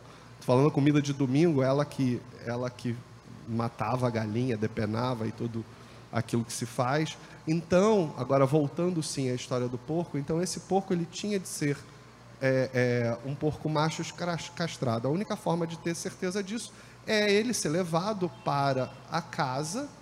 É, tinha lá, como tinha também cocheira, mas tinha um, um, um- oh meu Deus, esqueci o nome do onde se guarda porco, é, um- um, Chiqueiro. um chiqueiro. Tinha um chiqueiro e o porco, quando ia chegando a época, era comprado um porco com essas condições. E quando chegava nas proximidades da, Da festividade. data de Ogum, esse porco era morto, mas morto como se mata um animal para se comer. E os miúdos deles, eh, dele eram aproveitados, miúdos sangue, para se fazer um sarapatel como a receita de qualquer sarapatel. Certo. E por isso, agora, ao mesmo tempo, existia uma certa ação ritualística que tinha a preocupação de preservar aquele animal, e isso, para quem também conhece até é, é, descrições espíritas de videntes em matadouros, que entidades de baixa vibração que se alimentam de sangue é comum serem vistos nesses lugares. Sim. Então precisava ser feito uma preparação do ambiente Sim. para que esse ambiente estivesse isento dos possíveis ataques dessas entidades. Entendi. E a carne, uma parte dela, carne mesmo, aí eu não estou falando dos miúdos para fazer o sarapatel, uma parte dela era também comida de uma forma, durante a sessão de algum, era comida Era sim, ritualizada. A comida sim, Sim. mas não havia o sacrifício animal. Entendi. É, e é, agora, a maior parte do porco, eu lembro que quando. Isso, por isso que eu falo até da, da, da época, a idade que eu tinha quando eu lembro de. A gente ia para lá todo final de semana. Meus bisavós moravam lá, nós íamos visitá-los e tinha sessão aos sábados lá da cabana de Pai Antônio, que tem desde a década de, do final dos anos 40. Ela ainda existe ainda hoje, a cabana de A Pai cabana, Antônio? não, a caba- o espaço físico Sim. da tenda, que hoje a tenda Espírito Senhor da Piedade ocupa, é da cabana de Pai Antônio. É a Certo. cabana de Pai Antônio, Certo. melhor dizendo. O espaço físico é a cabana. Apenas a gente, vamos dizer, a TENSP usa o espaço emprestado da cabana de Pai Antônio, Entendi. que era uma tenda que existia desde o tempo do meu bisavô para certos tipos de trabalho, inclusive o amaci Sim. né? E meu bisavô, ao contrário, tinha uma casa lá que, como eu falei, a família vai para lá desde que ele era criança. É, então, esse trabalho era feito, a comida tinha essa parte ritualística que se dava durante a sessão de Ogum, mas aí eu lembro como criança que eu não gostava quando tinha é, o porco era morto porque é um ele grita então eu lembro como criança me afetava mas ao mesmo tempo que eu ficava incomodado com isso. Eu, como criança, eu lembro que eu ficava feliz com uma outra coisa, que era dia de ter torresmo. Ah, e minha bisavó cozinhava super bem, então entendi. a maior parte do porco, ele era comido de forma como um alimento qualquer. Entendi. Então, do ponto de vista ritualístico, você aproveitava os miúdos, você aproveitava uma parte da carne, da carne do porco e o restante era servido, comido. pessoal. Isso do ponto de vista o que era trabalhado de forma ritualística. Entendi. Agora a carne do porco era carne de porco de um almoço de domingo de um sítio que tem criação, abre de forma absolutamente normal.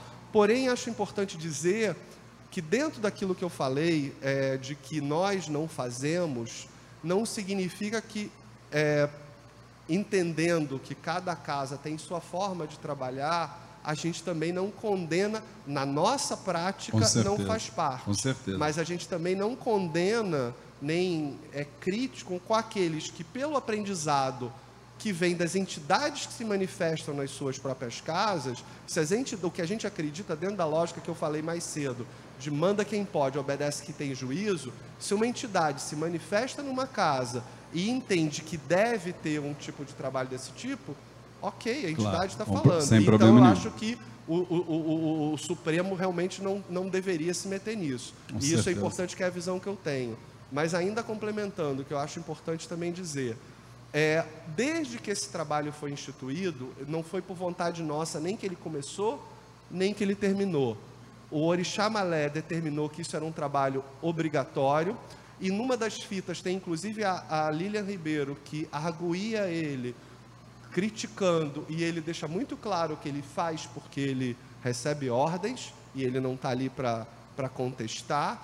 E da mesma forma como nos foi dito lá atrás, isso não ouvi né, diretamente, mas minha avó falava disso, que Orixá Malé falava que ia ter um momento que esse trabalho foi muito importante na institucionalização da Umbanda, na chegada da Umbanda, no enfrentamento que ela fazia da, é, na época de, dos segmentos trevosos, mas que um dia isso é, poderia ser estancado.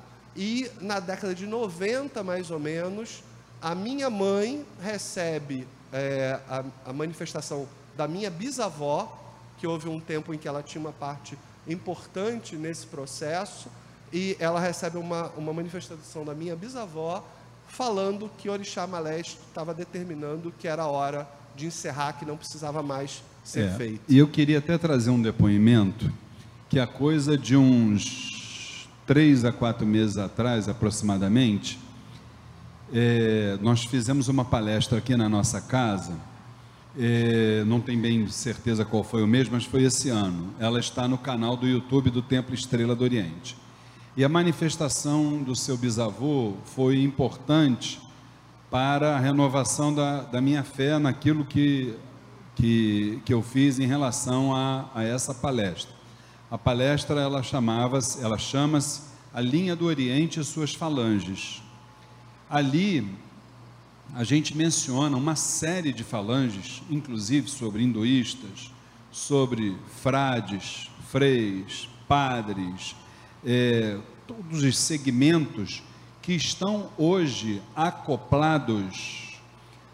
Sei claro que outros chamam de outra coisa, que vai variar é apenas a linguagem, mas o objetivo é o mesmo naquilo que nós chamamos doutrinariamente como linha do Oriente, não confundir com falange do povo do Oriente, né? Essa linha do Oriente, segundo que nós trouxemos ali na palestra, ela tem a mesma, o mesmo potencial vibracional de um orixá. Não se diferencia em nada. O que aproxima a questão do orixá malé você, inclusive, é, é, falando sobre as características do orixá, isso veio na minha cabeça a palestra, então está lá no YouTube para aqueles que quiserem assistir. Isso foi uma coisa, um depoimento que eu queria trazer. E um outro, eu e minha esposa estávamos viajando no Nordeste, não me lembro se foi em João Pessoa que a gente foi, para onde a gente foi, não me lembro. Sei que está ali perto de João Pessoa. E nós estivemos numa igreja onde estava a foto do padre Malagrida. Então, o guia que estava nos, que não era um guia espiritual, mas era um guia turístico, ele nos colocou um pouco sobre a história desse padre, entendeu? E batendo direitinho com que a história da Umbanda traz sobre essa vibração, vamos assim dizer, né? Então, isso também são fatos que fazem com que a gente possa renovar a nossa fé, né? É, uma outra coisa, ainda brincando do verdadeiro ou falso, a, a, nossa querida, que eu tive a honra de conhecer pessoalmente, Mãe Zilmeia de Moraes, é, me, conf, me, me confirma se ela veio a desencarnar no dia de Nossa Senhora da Piedade? É isso mesmo? É verdadeiro? É eu não vou saber, falha como neto, mas é, foi, foi agora em setembro, não sei exatamente o dia, mas é, 26. O pessoal que está com, com o celular não, não, aí, é só sei, ver. É, botar no Google da vida qual o dia falhou, de Nossa Senhora da Piedade, vai aparecer é, aí. Então foi sim. É, como tem outras coisas que eu acho assim que a gente pode chamar de coincidências, talvez.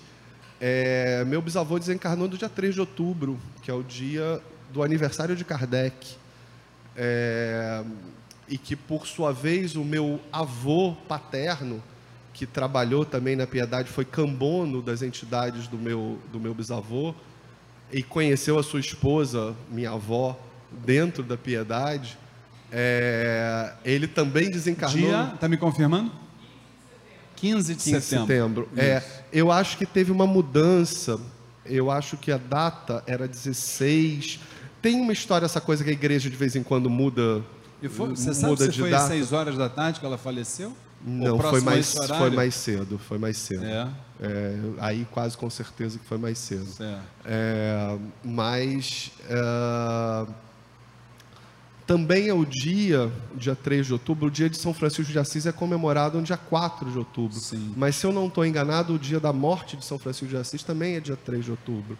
Então são coincidências? São, mas a gente sabe que de alguma forma a espiritualidade se manifesta é, de muitas maneiras. Sim. E às vezes para reforçar a nossa fé. Com certeza. Eu, particularmente, sempre fui um grande devoto de São Francisco de Assis e é, sei que por toda a lógica que a gente tem na Umbanda, trazido por um padre jesuíta, cuja a, a, as pensando nele enquanto jesuíta, que uma das principais ações de um jesuíta é a propagação do evangelho, é, evangelho do Cristo e aquilo que o Cristo, não é à toa que eles têm esse nome dessa ordem jesuíta, né? Vem de Jesus, é que toda essa ligação em que o chefe pregava uma umbanda de amor, de perdão, de olhar é, a todos como irmãos, eu acho que tudo isso está muito ligado, que eu acho que dos santos, pelo menos na minha avaliação, não quero desmerecer outros, mas aquele que mais se aproximou do Cristo, pelo menos na história da igreja, foi São Francisco de Assis, na sua mensagem de amor fraterno a todos os homens, a sua simplicidade, tudo que ele nos deixou. É, Para mim, essas coisas estão, são muito, muito fortes, muito Legal. impactantes. Muito bom. É, eu saindo um pouquinho dessa, dessa questão do verdadeiro ou falso, eu vou te fazer uma pergunta em relação ao momento que a gente vive. É, ano passado, ano 2018, foi um ano que é, grandes lideranças da Umbanda, ou das Umbandas, melhor dizendo, né, retornaram para o nosso lar definitivo.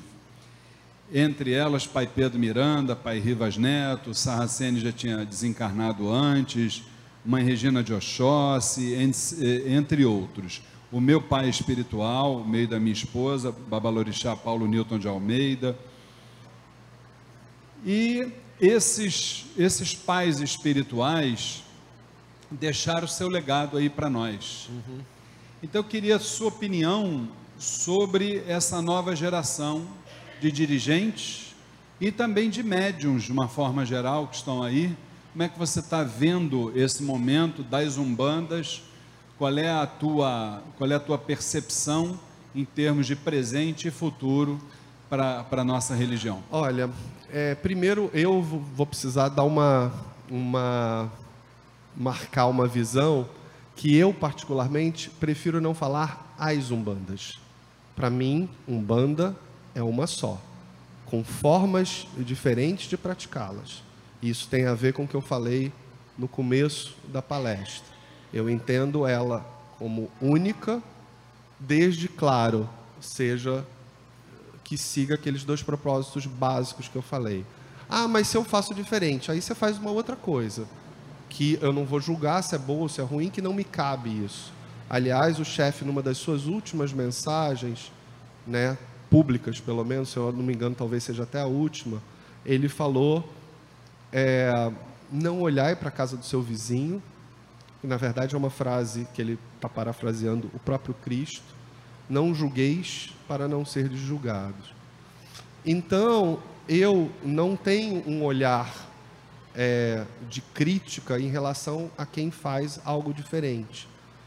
Eu vejo duas coisas positivas em relação a o que eu entendo como uma renovação. E aqui acho até importante dizer que mais ou menos no ano passado, nessa época, eu recebi e dei uma entrevista para um, um, um importante noticiário do mundo virtual, que é uh, a, a BBC, né? E eu sei que de tudo que eu falei, os caras pensaram, ah, não que eles tenham falado alguma mentira, mas das coisas mais importantes que eu falei, uma das coisas que mais me decepcionou foi ver o título que eles resolveram dar para para a matéria. Para matéria, que foi a, tipo a Umbanda agoniza, alguma coisa assim, como se ela estivesse acabando. E a minha fala foi toda, além de ter respondido um monte de outras coisas que eles não, acho que não interessou falar, porque talvez não fossem polêmicas, né, dentro daquilo que eu também falei de que as pessoas gostam de coisas que são polêmicas. E, e uma das coisas que eu falei foi que eu via um momento muito positivo, que eu vejo um momento de renovação, de crescimento, vejo as pessoas que são, de repente, novas lideranças, eu não poderia emitir opinião sobre elas, porque a maioria delas eu não conheço. A gente, até pela minha condição que eu falo, que eu estava em São Paulo, cuidando da minha vida é, profissional e familiar prioritariamente, vinha ao centro mensalmente, como hoje é de nossos trabalhos, mas são é, de mais ou menos três anos para cá que eu, que eu voltei e de fato tenho procurado me aproximar, atender convites como o seu, é, aberto sempre a conversas, mas conheço pouco.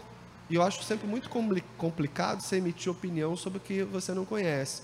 Conheço, por exemplo, e, e gosto muito, e, e, e, acho ele uma pessoa extremamente séria, o Gregório, que substituiu o seu Pedro Miranda, que eu conheci justamente a partir de um contato para ter uma conversa com o seu Pedro é, que ele queria muito, e eu queria muito esse encontro também, porque a, a, a, a UEUB é a Federação Espírita de Umbanda que trocou de nome por pressão dos espíritas kardecistas, né, numa disputa judicial que teve, a gente teve de trocar de nome. Então, Sim. aquela própria coisa que eu falei do Federação Espírita de Umbanda, a gente só deixou de ser espírita por Sim. imposição deles e não por opção nossa. Sim. E, então a gente trocou de nome e, e é a casa que foi fundada por a, orientação, a federa, por orientação do chefe.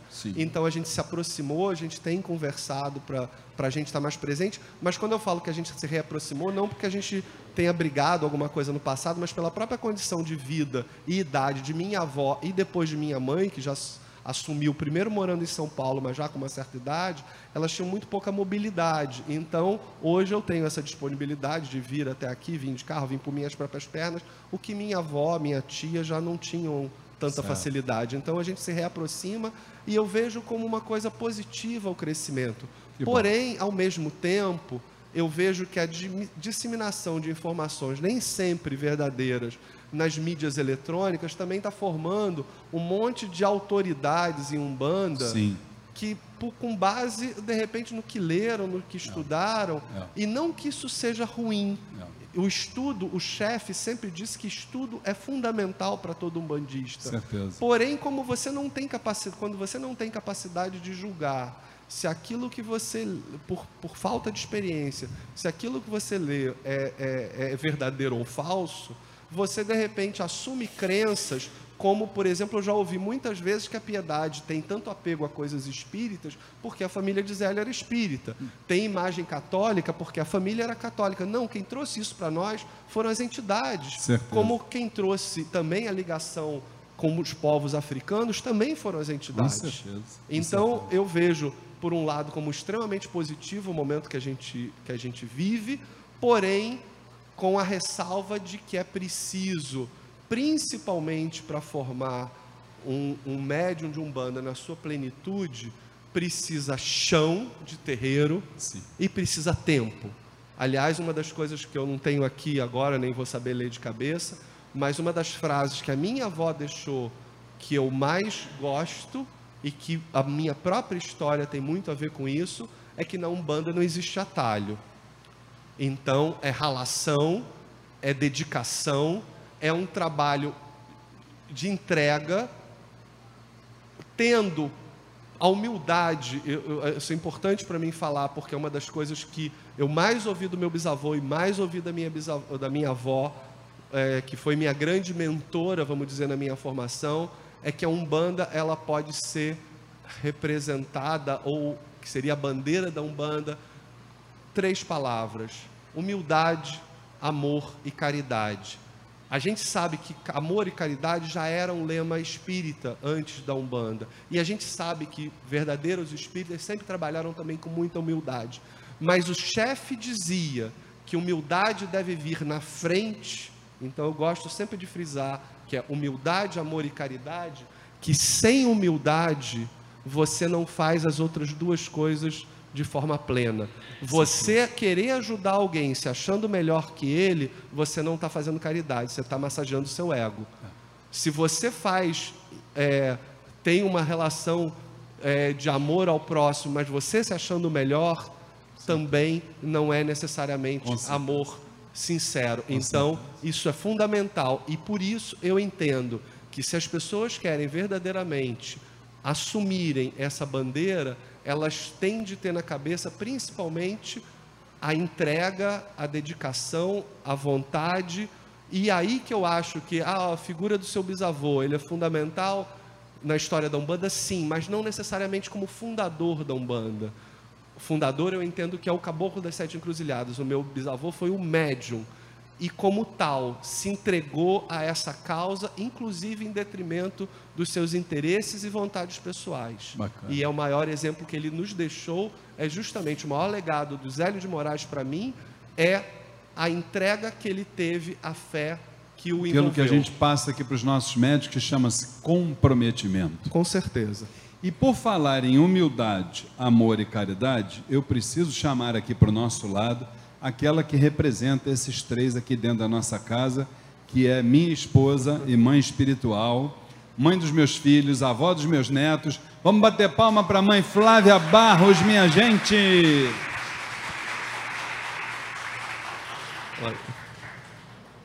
Boa tarde a todos.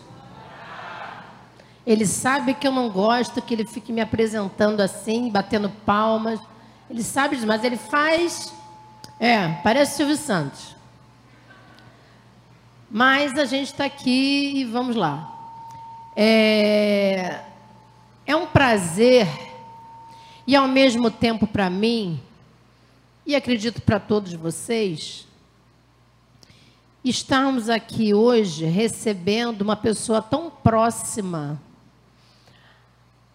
a esse médium que foi tão importante para nossa religião, trazendo para nós com tanta riqueza de detalhes, né? E a gente vai é, analisando, a gente vai ouvindo, e como se nós estivéssemos vivendo realmente todos os momentos. Né? Eu fiquei ali ouvindo, e é como se eu estivesse vivendo cada momento que você estava relatando, estava contando para a gente. E acredito que muitos aqui também devem ter sentido da mesma forma. Porque uma coisa é você abrir a internet e ler um texto com uma história. Que muitas vezes há diferença de relatos, né? Mas ouvir de uma pessoa tão próxima traz junto a verdade. A verdade e a energia. Porque eu estou aqui, eu estou toda arrepiada. É como se nós estivéssemos sentindo a presença. Com certeza. Só falta entrar também aqui uma borboleta azul.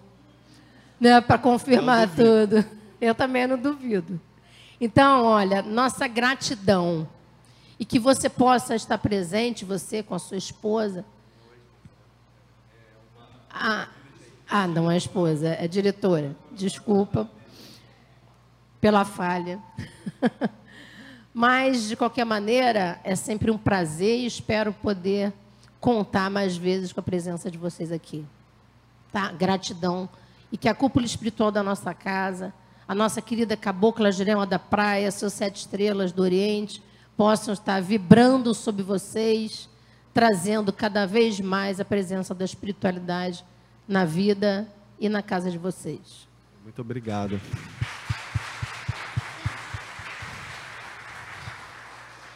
Deixa, eu, deixa eu só agradecer. Pode Muito obrigado, falar, Flávio, pelas suas palavras. Eu realmente fico feliz. E eu posso dizer que eu me sinto grato pela oportunidade, porque dentro da lógica da nossa casa, é, e aí eu de novo vou citar o chefe, é, eu entendo que conhecimento não é para ser guardado, é para ser compartilhado. Então, por isso que eu, toda e qualquer oportunidade que eu tenha e possa, por conta de outros compromissos de minha vida, é, partilhar essas histórias, partilhar do que eu vi. Eu vi muita coisa, eu vi meu bisavô trabalhando ainda, não no terreiro, mas em casa, fazendo curas, curas que poderiam ser ditas como milagrosas. E eu tenho é, um prazer enorme de falar sobre essas coisas, principalmente em compartilhar porque eu entendo que mesmo o líquido mais precioso para a vida humana, que é a água, eu, eu entendo que o conhecimento é parecido. Ele é fundamental para a gente viver, porém, da mesma forma que a água, conhecimento que fica guardado, não sei se a maioria das pessoas sabe, água parada apodrece. Conhecimento parado também apodrece. Apodrece a pessoa que começa a se achar dona de um saber que outros não têm. Então, lembrando da frase célebre do chefe, que quando duvidaram de um garoto que estava dizendo que estava começando um culto, ele não fala inicialmente em religião, um culto de base espírita, que se ele teria capacidade, né, se ele achava que, que poderia estar à frente de uma religião, né, isso ele manifestado e ele responde que aprenderemos com os que sabem mais, ensinaremos aos que sabem menos, mas a nenhum viraremos as costas. Isso foi dito em relação aos ensinamentos espíritas, mas isso, pelo menos para mim, bate na minha vida de forma profunda. Então, cada vez que eu visito uma casa que abre espaço para mim, eu venho disposto a aprender sobre aquilo que eu não sei, aprender com vocês também, e, ao mesmo tempo, transmitir e compartilhar com os que sabem menos aquilo que eu tenho para dizer. Então, é um prazer sempre muito grande ter oportunidade e espaços como esse, onde a gente sabe que a gente pode estar sendo ouvido não só pelas pessoas aqui presentes e, e, claro, não menosprezando a presença de vocês aqui, muito pelo contrário, fico muito grato a cada um de vocês que se fez presente, mas saber que por conta hoje em dia das mídias eletrônicas a gente pode atingir um público ainda muito maior. Então, só tenho vamos, realmente a agradecer a então vocês. Então vamos prestar duas homenagens, não só ao Leonardo, mas como a todo o corpo mediúnico da Umbanda, a família do Leonardo, que é a família carnal e a família espiritual, e por que não dizer também homenageando a nossa Umbanda. São duas. A primeira delas é o certificado que nós entregamos a todos os palestrantes e que diz aqui: quem oferece o certificado é o Templo Estrela do Oriente e o curso Umbanda Sem Fronteiras, desmistificando a nossa fé outorgamos o presente certificado a Leonardo Cunha, por ter sido ministrante da palestra gratuita Umbanda de Zélio de Moraes, contribuindo através do aprendizado para o engrandecimento da sagrada religião de Umbanda. Rio de Janeiro, 2 de novembro de 2019, Flávia e Luiz Fernando Barros, dirigentes espirituais do Templo Estrela do Oriente. Vamos aplaudir nosso irmão Leonardo Cunha.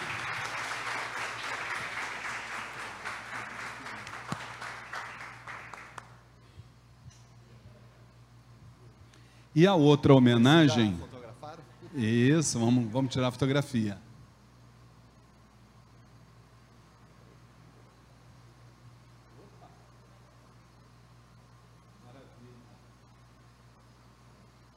E a outra homenagem, mãe, com a sua permissão, me veio na cabeça. A primeira delas é para este ser espiritual que foi o grande responsável pela revelação da sagrada mensagem dessa religião que une milhões e milhões de pessoas, não nesse país só, mas em todo esse planeta. Todos de pé, por gentileza. Salve o chefe, salve o caboclo das sete encruzilhadas. Chegou, chegou, chegou com Deus, chegou, chegou o caboclo das sete encruzilhadas. Chegou, chegou, chegou. Com Deus, chegou,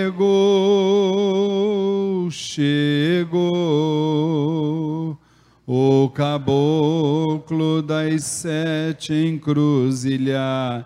Salve o chefe, salve o caboclo das sete encruzilhadas. E por último, a homenagem a essa casa máter, que pelo próprio nome já diz, a partir dali tudo surgiu, tudo se materializou, principalmente as grandes escolas umbandistas. Salve a tenda espírita Nossa Senhora da Piedade. Saravão Banda! Ovelhas abnegadas do rebanho de Maria, ovelhas abnegadas do rebanho de Maria, salve os sete encruzilhadas, salve a estrela da guia. Salve os sete encruzilhadas, salve a estrela da guia. Salvai, Salvai, doce nome de Maria. Salvai, salvai, doce nome de Maria. A Virgem da Piedade há de ser a nossa guia. A Virgem da Piedade há de ser. Salve a tenda espírita Nossa Senhora da Piedade. Um paô. E agora nós vamos pedir que o nosso irmão Leonardo Cunha conclua a primeira parte dos nossos trabalhos fazendo uma prece de fechamento. Por gentileza, meu irmão. Eu agradeço primeiro a vocês presentes. É, me desculpe, eu não vou fazer uma prece, eu quero fazer uma fala. Que eu possa ser inspirado pela espiritualidade, que comanda a Umbanda, trazendo para vocês palavras de novo do Caboclo das Sete Encruzilhadas. O Caboclo das Sete Encruzilhadas nos falava que para fazer Umbanda a gente precisa muito pouco. A gente precisa de uma árvore e três pessoas um médium, um consulente e um cambono. Assim se faz um banda. todo o resto, de certa forma, a gente pode prescindir. Porque o que comanda a verdadeira Umbanda, verdadeiramente a Umbanda, é a fé que cada um de nós carrega nos nossos guias, nos nossos protetores e nos dirigentes que do espaço comandam a nossa sagrada e divina religião. Então, eu agradeço a vocês pela oportunidade de estar juntos sob esse teto, que podia ser uma árvore. Eu não expliquei, mas nas palavras deles, dele, a árvore era para nos proteger das intempéries, e os outros três era a essência básica do que a gente precisa para realizar um banda. O médium que vai ser o intermediário da ligação dos espíritos com a terra ou com aqueles que estão na terra, o consulente, que é aquele que vem em busca de ajuda, e o, e o cambono, que além de simbolizar a humildade, é aquele que se dispõe a dar todas as condições para que o trabalho se realize. A Umbanda pode ter bebidas, pode ter velas, pode ter ervas, pode ter incensos, pode ter fumo, mas na sua base ela se faz essencialmente a partir da fé que cada um de nós carrega. E por isso eu hoje agradeço a oportunidade de, de estar com cada um de vocês, sejam médiums, sejam parte da assistência, ou sejam cambonos, sob um teto, que podia ser a nossa árvore, mas que, como tal, também faz parte da árvore frondosa que é a Umbanda. E por isso eu agradeço, primeiro, a esses irmãos que me convidaram, a oportunidade de estar aqui, mas principalmente a espiritualidade mais elevada da Umbanda que permita que os nossos caminhos continuem a se cruzar e que continuem a nos proporcionar oportunidades de estarmos juntos, levando sempre a palavra de Deus e do Cristo como aquilo que deve sempre nortear os nossos caminhos. O amor fraterno, a mesmo aqueles que nos atacam, e isso que seja nesse momento em que a gente ainda precisa conviver com a intolerância e com aqueles que nos olham e muitas vezes nos querem jogar pedras, dizer que eu, particularmente, além de grato e feliz por estar nesse caminho, eu me sinto muito bem acompanhado ao longo de toda a história da humanidade daqueles que foram perseguidos em nome da fé que carregavam. E por isso, agradeço novamente a Deus e a Oxalá, acima de tudo, e por isso, e com isso, encerro aqui a minha fala, agradecendo, por fim, aqueles que me convidaram e que me permitiram estar aqui com vocês. Muito obrigado. Seja. Muito obrigado, meu irmão. E como sempre fazemos no final das nossas atividades, vamos para o hino do Templo Estrela do Oriente.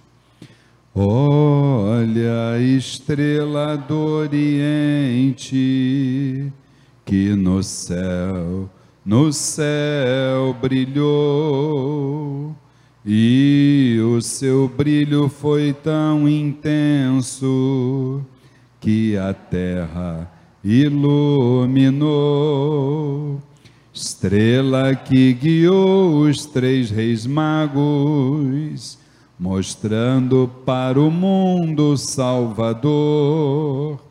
Iluminai também nosso terreiro, iluminai com fé, esperança e amor. Iluminai também nosso terreiro, iluminai com fé, esperança e amor. Antes da bênção final de nossa mãe espiritual e minha esposa Flávia Barros, gostaria de relembrar a todos que a partir das 18 horas, 6 horas da tarde, teremos a nossa já tradicional sessão de tratamento espiritual com a falange do povo do Oriente. Estão todos devidamente convidados.